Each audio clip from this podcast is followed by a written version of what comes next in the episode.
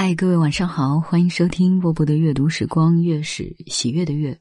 今天为大家带来的是北岛所写的《女儿》的节选。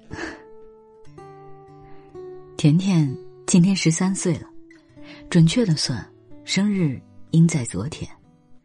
这儿和北京有十六个小时时差。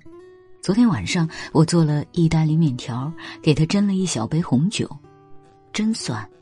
他夹了一口。突然问：“我现在已经出生了吗？”我看看表，十三年前这会儿他刚生下来，护士抱来让我看，隔玻璃窗，他头发稀少，脸通红，吐着泡沫。十三岁，意味深远。青少年看 PG 十三的电影，独自外出，随时会堕入情网。让父母最头疼的是第二次反抗期的开始。心理学家认为，第一次反抗期在三岁左右，行动上独立；第二次在十四五岁左右，思想意识上独立。我还没做好足够的心理准备，变化已有迹可循。他开始注意穿戴、打耳洞、涂指甲、留披肩发。和全美国的女孩子们一起迷上电影《泰坦尼克号》的男主角，他们个个会唱主题歌。为了顺应潮流，避免沉船，我给他买来《泰坦尼克号》的音乐磁带。在音乐上的对立早就开始了，平时还行，关门各听各的。去年圣诞节开车去拉斯维加斯，他的范晓萱嗲声嗲气，磁带像丢了转，何止影响驾驶，简直让我发疯。倘若有一天警察用范晓萱的歌过堂，我立马招供。换上我的革命歌曲，他堵着耳朵大喊大叫。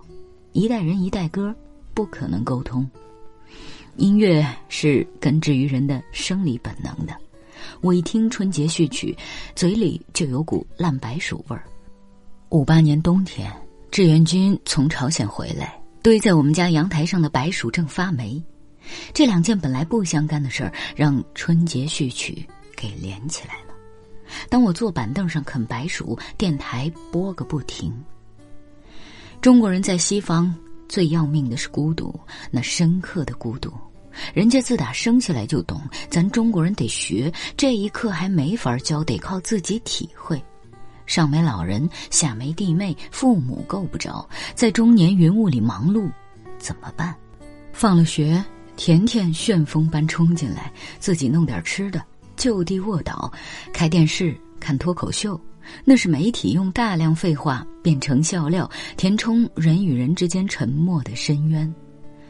威尔史密斯，那个电视上快乐的黑人小伙，眼见着成了我们家一员。甜甜一边做功课，一边跟着他咯咯的乐。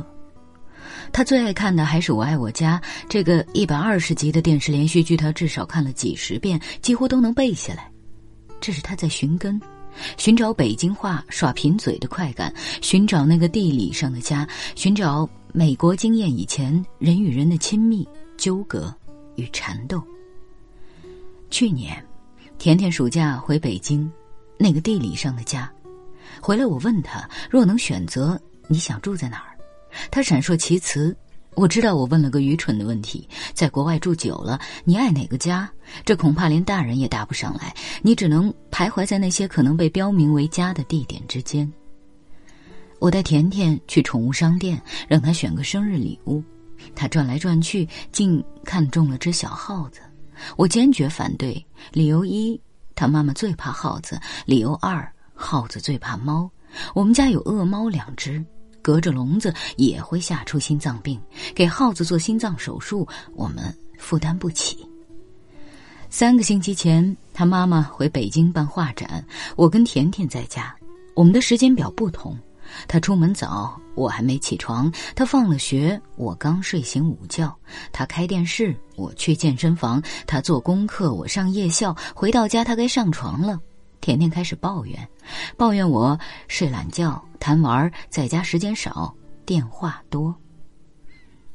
我跟甜甜分开了六年，从她四岁到十岁，我满世界漂流时暗自琢磨，恐怕只有甜甜这个毛才能让我停下来。有一天，住在英格兰的朋友告诉我，他们乡下有幢老房子正出售，便宜的难以置信。他还找来照片，歪斜的石头房子和开阔的田野，这成了我的梦。我愿客死他乡，与世无争，只求做麦田里的守望者，把甜甜带大。昨夜惊醒，甜甜站在我床前，用手蒙着眼睛，嘟嘟囔囔。他做了噩梦，梦见吸血鬼。我不知道他是否梦见过那幢石头房子。他告诉我，他总是在梦里飞翔，自由自在。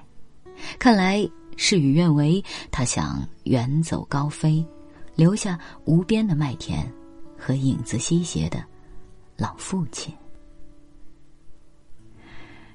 文章读完了，老父亲或者老母亲的悲哀，可能真的只有你随着孩子慢慢长大才能够体会得到。